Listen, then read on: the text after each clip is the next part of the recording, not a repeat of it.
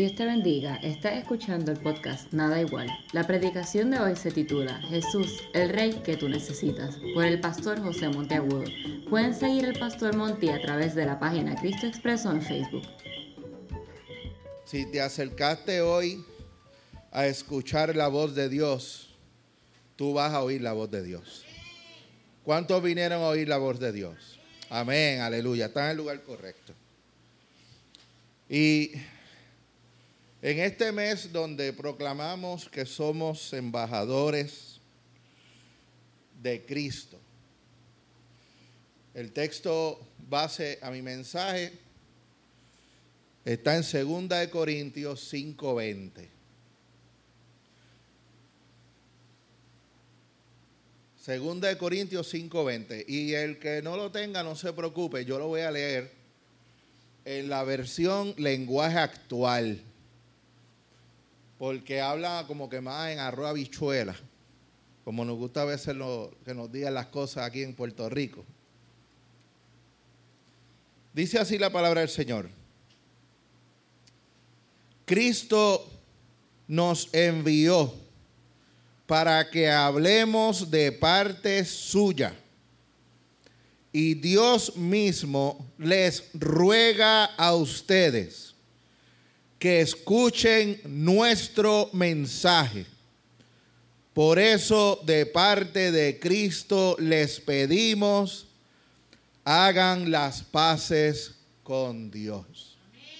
Oye, más claro, no canta un gallo, ¿verdad?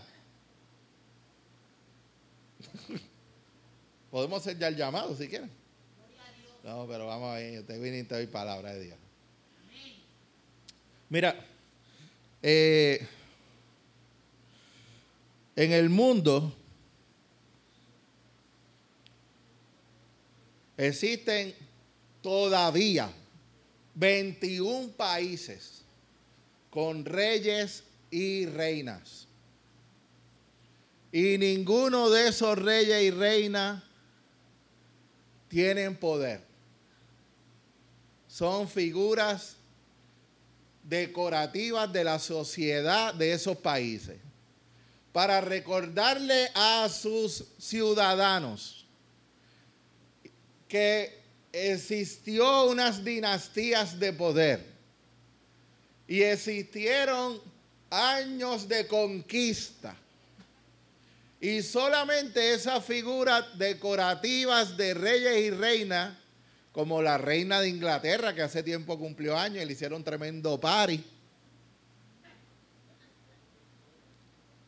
solamente van a las actividades sociales, a los juegos de fútbol, a los conciertos magnos, a las actividades sociales magnas, donde está el primer ministro, ¿no? tiene que estar la reina, porque eso es lo que vende el rating. Y estas personas extraordinarias, esa gente viven como ricos en palacios. Pero yo hoy te presento un rey que no quiere ser una decoración en tu vida. Y no quiere estar ahí de adornito en tu vida. Quiere ser un rey de acción. Que traiga libertad a tu vida. Que traiga sanidad a tu vida. Que traiga revelación a tu vida. Por eso yo he titulado hoy mi mensaje. Necesitamos un rey como Jesús. Y mi tema, aprovechándonos de los beneficios del rey para poder ser embajadores de su reino. Y yo he, dividido mi mensaje, como los que ya me conocen, siempre en tres partes. La primera parte, las virtudes del rey. La segunda parte, la agenda del rey. Y mi conclusión, la recompensa del rey. Yo me acuerdo cuando yo entregué mi vida a Jesús en el 1986, un 25 de abril, a las 10 y media de la noche por ahí, debajo de un árbol en el campo. que yo le pedí al Señor que entrara en mi corazón y el Señor comenzó haciendo una obra de salvación a mi vida. Me salvó de un José egoísta, de un José malcriado, de un José algarete, de un José malagradecido. Y empezó el Espíritu Santo a hacer una obra en mi vida. ¿Cuántos se acuerdan de ese día que Cristo entró en tu corazón? El día más glorioso, ¿verdad? Mira, y yo me acuerdo también que a los 18 años cuando yo entré a la universidad, me fui al garete. Me fui para abajo, me olvidé que era cristiano. yo no sé qué rayo me pasó. Pero me atrajo más las muchachas, me atrajo más la bebelata. Eh, yo nunca había fumado en mi vida y había una muchacha que se sentía sola fumando y me decía, fúmate uno conmigo. Y yo, claro que sí. Yo soy un pan de Dios. Qué lo que era, mano. y me fui para abajo, me hice esta pana de unos tipos que eran fraternos. Monty, no te vamos a iniciar porque aquí estamos bien, bien, bien dark. Y tú eres algo de cristiano. Pero tú jangueas con nosotros y nosotros te vamos a proteger. Pero yo participaba en todas esas loqueras, en todas esas borracheras, en todas esas loqueras. Y un día, yo le doy gracias al Señor, que el Espíritu Santo nunca me abandonó. Mira, yo oí esta semana a un varón de Dios decir que el Espíritu Santo abandona a la gente cuando está en pecado. No. Sí, para eso está la lección del hijo pródigo. ¿Cómo entró el chamaco en sí? Si no fue que el Espíritu Santo entró en él. Y le dijo, wow, en la casa de mi padre, hermano, hay comida suficiente, lugar donde dormir. Y yo aquí perezco de hambre. Volveré a mi padre. Pues un día el Espíritu Santo me dijo, José, ¿qué te pasó? Y yo me sentí tan abochornado que les, le dije, ¿sabes qué? Yo no sé cómo arreglar esta loquera que yo he hecho. Y el Espíritu Santo me dijo, tú necesitas a un rey que ponga en orden tu vida. Y yo no había conocido esa dimensión de Cristo en mi vida. Y una de las grandes características de un rey es uno que pone en orden las cosas.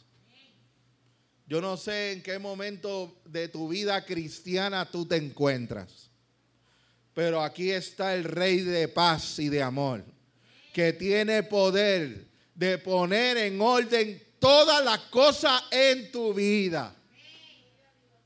No importa la loquera que tú hayas hecho, no importa cuán revoluta tu vida, Jesús tiene el poder con su palabra de poner en orden todas las cosas. Y yo a mí me encanta esa historia. Cuando Jesús ve a la gente muerte de hambre en el desierto y dice, no, tráeme acá una loncherita de McDonald's, que vamos a hacer un party aquí, un catering. Y cogen y comen cinco, comieron más de 10 mil personas sobre unos 12 canastas y la gente se volvió loca. Y dijeron, este hombre hay que hacerlo rey. Pero cuando Jesús vio que querían hacerlo rey, Jesús le huye a los títulos. Y sabía que lo que querían hacer era manipularlo. Y lo que querían hacer era hacer una revuelta para matar a los romanos y toda esa loquera. Y los discípulos se embollaron y dijeron, Hacho, sí, vamos a hacerlo rey. Y Jesús los obliga, dice, espérate, ya, ya, ya, ya, Ustedes doce quietos. Se meten en esa barca ahora y se van por la otra orilla que yo voy a despedir a esta gente. Y Jesús le demostró a esa gente y nos demuestra hoy la clase de rey que Él es. ¿Qué pasó esa noche? Empezaron los discípulos a ir contra un viento contrario. ¿Cuántas veces en tu vida tú te sientes que tú vas contra un viento que está contra tuya? Y Jesús empieza a declamar con sus acciones, porque con la boca es un mamey, pero Jesús es un rey de acción. Y Jesús comienza a decir, mi reinado es ir eh, ayudarte en tu viento contrario. Mi reinado es caminar en las turbulencias del agua de tu vida y llegar a ti y traer bonanza de paz a tu vida. Mi reinado es libertad de endemoniado. Mi eh, reinado es sanar enfermos. Mi reinado es rescatar la gente de las mentiras de este mundo. ¿Y cuántos paquetes se venden en este mundo? Que la vida es corta y hay que vivirla. Y hay que darle para abajo porque uno nunca sabe cuándo es el último día. Mira qué cosa más grande. Pero Jesús, una de las conversaciones más interesantes de la historia, la tuvo Jesús con Pilato. Cuando Jesús le trae a cuando Pilato le trae a Jesús, que Jesús le Pilato le dice a Jesús, ¿eres tú el rey de los judíos? Y Jesús, que siempre hay una lección bíblica en esto. Siempre que Jesús te conteste con una cosa distinta a lo que tú le preguntas, es porque Él sabe lo que hay en tu corazón. Y le ha dicho a aquel hombre, ¿eso tú lo dices por ti o porque otros te lo han dicho de mí? ¿Tú sabes lo que yo meditaba en estos días? Que Pilato viendo las cosas que Jesús venía haciendo hace tiempo, porque esa gente no estaba divorciada de donde estaban gobernando. Pilato dijo, este tipo de verdad es el rey de los judíos, mira cómo lo han recibido aquí. Y viene de resucitar par de muertos. Y dicen que multiplica los panes, ¿no? Este tipo es un tremendo rey. Y viene en son de paz, en un burrito. Pero Jesús no se la contestó a Jesús. Pero Jesús se la tiró por el centro del plato. Ah, ¿eso lo dices por ti o lo dices porque esta gente te trajo aquí? Otros te dijeron. ¿Tú sabes qué quiere decir eso? Que Dios sabe lo que está en tu corazón. Y Dios sabe que hace tiempo tú has considerado que Él podría ser un rey en tu vida. Pero a mí me encanta que Pilato se pone guapo y Jesús se pone más guapo. Y él dice, ah, ¿acaso yo soy judío? ¿Qué fue lo que tú hiciste? Que te entregaron a mí, tus sacerdotes y tu pueblo. ¿Qué fue lo que tú hiciste? Y Jesús no le dijo, mira, mira, pues yo eh, hice esto, hice esto otro, hice eh, esto otro, sané enfermos, sané, prediqué en el templo. No. Jesús le dice, mi reino no es de este mundo si mi reino fuera de este mundo, mis seguidores hubieran impedido que yo fuera capturado por los judíos. Pero mi reino no es de aquí. Entonces tú eres rey. Lo soy. Y para eso nací. Para dar testimonio de la verdad. Todo el que oye la verdad, oye mi voz. Y si hoy tú estás oyéndome y tú estás oyendo esta palabra, es porque dentro de tu corazón hay algo que dice, eh, Jesús es la verdad que yo necesito escuchar. Hay muchas verdades en esta vida que podrá decirte la gente. Y este, este mundo es fantástico diciendo, no, la verdad hay que decirla aunque duela. Pero Dios no está aquí para decirte una verdad que te duela. Dios está aquí para decirte una verdad que te sane.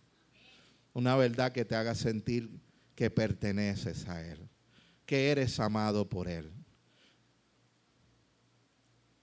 Yo le doy gracias al Señor porque ese día que el Espíritu Santo me reveló esa loquera de mi vida, yo le dije, pues si tú puedes hacer algo por mí. Y yo empecé a ver cómo Dios me quitó las ganas de fumar, las ganas de beber, las ganas de estar al garete. yo me había convertido en un gnóstico. De estas personas que se alejan del pensamiento cristiano. Y me había convertido en un juez de la iglesia y un juez de los pastores y un juez de Dios y un juez de Cristo.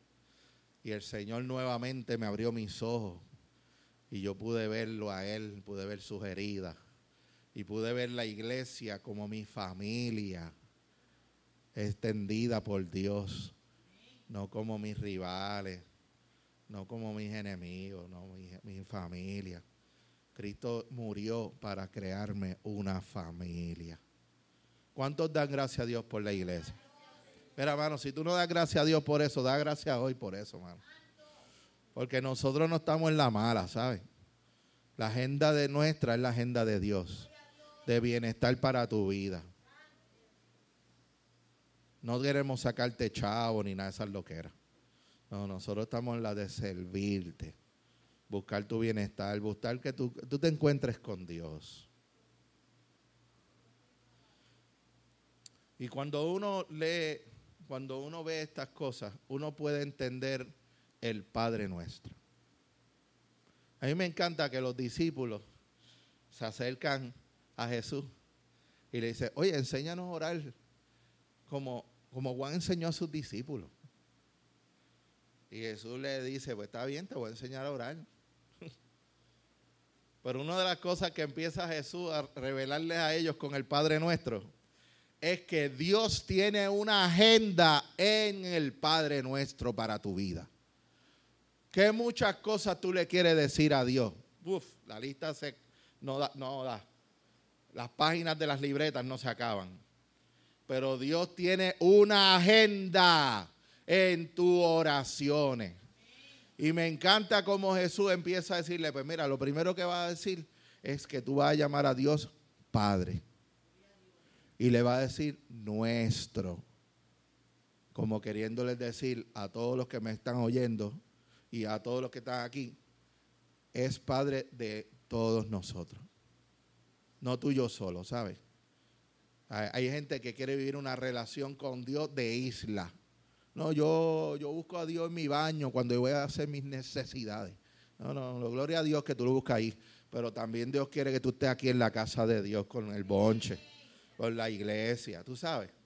Y qué bueno es buscar de Dios en el carro, y qué bueno es de Dios buscar de Dios en el campo. Y y, pero Dios creó este bonche para ser tu equipo de apoyo, hermano. O sea, eh, la iglesia es de Dios, un plan de Dios.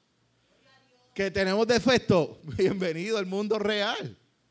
Dios llama a gente imperfecta para formarnos. ¿Cuántos dan gracias a Dios por eso? Piernas, los petardos. Gloria a Dios por eso. Y a mí me encanta que Jesús le empieza a decir a ellos, tú vas a decir, Padre nuestro que está en los cielos. Hay, algo por encima de ti. A veces Dios necesita enseñarnos que mi visión no tan solo tiene que ser mi mundo, sino el, el mundo de Dios. Dios está sobre mí santificado sea tu nombre, que no es otra cosa que tú dices, tú eres el Dios verdadero. No hay otro Dios sino tú. Eso significa santificado sea tu nombre. Y cuando tú haces esa oración, Jesús te está diciendo que en tu oración tú tienes que reconocer y reflexionar que tú te debes a alguien, ¿sabes? Aquí nosotros llegamos como gavete suelto, pero el Señor, el Espíritu Santo nos enseña que nosotros nos debemos a alguien. Y el Dios que existe y el Dios verdadero es un Dios bueno. Si te han metido las cabras de que ah, él es un caprichoso, ah, se olvida de la gente que está chaval, eso es buste, brother. Dios está cercano a los del corazón roto. Aunque tú no lo veas, Él está con ellos. Él está cerca de ti hoy. Y después de eso dice, venga tu reino. venga tu gobierno sobre mi vida. ¿Qué hay que arreglar en tu vida? Te pregunta el Señor hoy. Yo estoy aquí para arreglar lo que sea. Y para arreglarlo de buena forma. ¿Sabes qué? Mira, cuando yo le entregué mi vida al Señor para que Él fuera el rey de mi vida, yo vi a Dios hacer por mí cosas que yo no podía hacer por mí mismo. Y yo pude entender que el poder que Él tiene sobrepasa el entendimiento y las facultades que yo tengo para cambiar cosas en mi vida. Yo acepté a Cristo como Salvador de mi vida, pero como el Señor de mi vida, este. Yo quería seguir siendo el Señor de mi vida, aunque Él fuera el Salvador del mundo. Pero un día el Señor, el Espíritu Santo me reveló que yo no podía servir a dos señores. Y yo no sé si tú estás sirviendo dos señores, pero hoy el Señor te dice, yo soy el Señor de señores. Yo no voy a hacerte daño. ¿Sabes qué? Una de las grandes hipótesis incógnitas del ser humano es las cosas que no puede controlar. Qué frustrante podría ser eso, ¿verdad que sí? No vivimos con esa, con esa perse todos los días. Ay, si pasa esto, ay, si pasa esto otro, ay, si pasa esto, y si me da COVID de nuevo, y si... Por eso yo necesito un Señor. Porque Él sí tiene control de todo lo que venga a mi vida. Y no hay nada que se acerque a tu vida. Si tú le entregaste tu vida a Él, no hay nada que se acerque a tu vida que Él no lo permita. Y si lo permite, aleluya, porque también trae la salida. Y te usa como un vaso de gloria, como un vaso para que la gente vea su poder en ti. ¿Se acuerdan del ciego de nacimiento? Cuando Jesús le puso las manos, vete y lávate a, Siloé. Y eh, le lava los ojos, le devuelve la vista a un ciego de nacimiento. ¿Y qué dice aquel hombre? Ah, ¿qué tienes que decir de ese tipo? Este sanó. Es un pecador. Yo no sé si es un pecador, brother. Yo sé que yo era ciego y ahora veo. Y así de sencillo somos nosotros los que estamos aquí, los que están viéndome por Zoom, los que me están viendo por Facebook. Los que nos acercamos a Cristo, lo que queremos es ver resultados. Queremos ver lo que Él puede hacer porque nosotros no podemos hacerlo. Y yo le doy gracias a Dios porque yo era ciego y ahora veo. Porque tuve COVID y ahora no tengo COVID. Porque era un irresponsable y ahora tengo el, el, Espíritu Santo de Dios que me guía. Porque no soy un pepino angolo de la vida. Y ahora tengo el Dios de la vida que me dice, yo soy el camino, yo soy la verdad. No te tienes que chavar más. Yo me chavé para que tú no te chavaras. ¿Hace sentido o no hace sentido? Ah, por eso yo concluyo esta mañana que la mejor cátedra para tú entregarle tu vida a Cristo como el Rey y el Señor de tu vida fue ese ladrón en la cruz. Ese es el mejor profesor de teología cristiana. Mira, ese tipo está clavado allí. Al lado del, al lado del otro pana de él, que también hicieron las loqueras que hicieron. Y cuando empiezan a clavar a Cristo, Jesús empieza a gritar sin parar. Papi, perdónalos. Papito, perdónalos. No saben lo que hacen. No saben lo que hacen, papito, perdónalos, perdónalos, perdónalos, perdónalos, perdónalos. Y mientras había gente gritando y burlándose de Jesús, este ladrón guardó silencio. como muchos hoy tenemos que guardar silencio ante el Señor para oír lo que Él tiene que decir en medio de tu crisis. Porque mira, este hombre está pasando el peor momento de su vida. Crucificado en cuero ahí. Con las manos clavadas. eso está bien fuerte. Está el peor momento de su vida y lo menos que pensó es que el Dios del cielo iba a estar con él. Y levanta a aquel Cristo que sigue perdonando no puede decir otra cosa que yo no voy a quejarme, yo voy a perdonar a esta gente. Qué cátedra, Y aquel ladrón en reverencia a esas declamaciones de Jesús,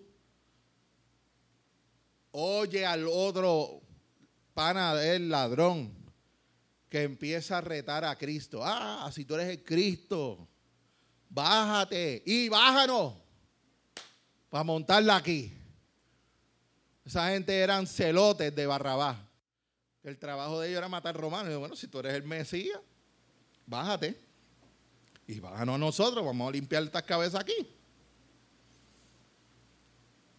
Y ese ladrón no se pudo quedar callado. Dijo, espérate, espérate. Yo estaba en reverencia con, con lo que Dios me ha revelado aquí, en este lugar. Pero a este tipo yo le tengo que decir algo. Y mira lo que le dice ese tipo al otro.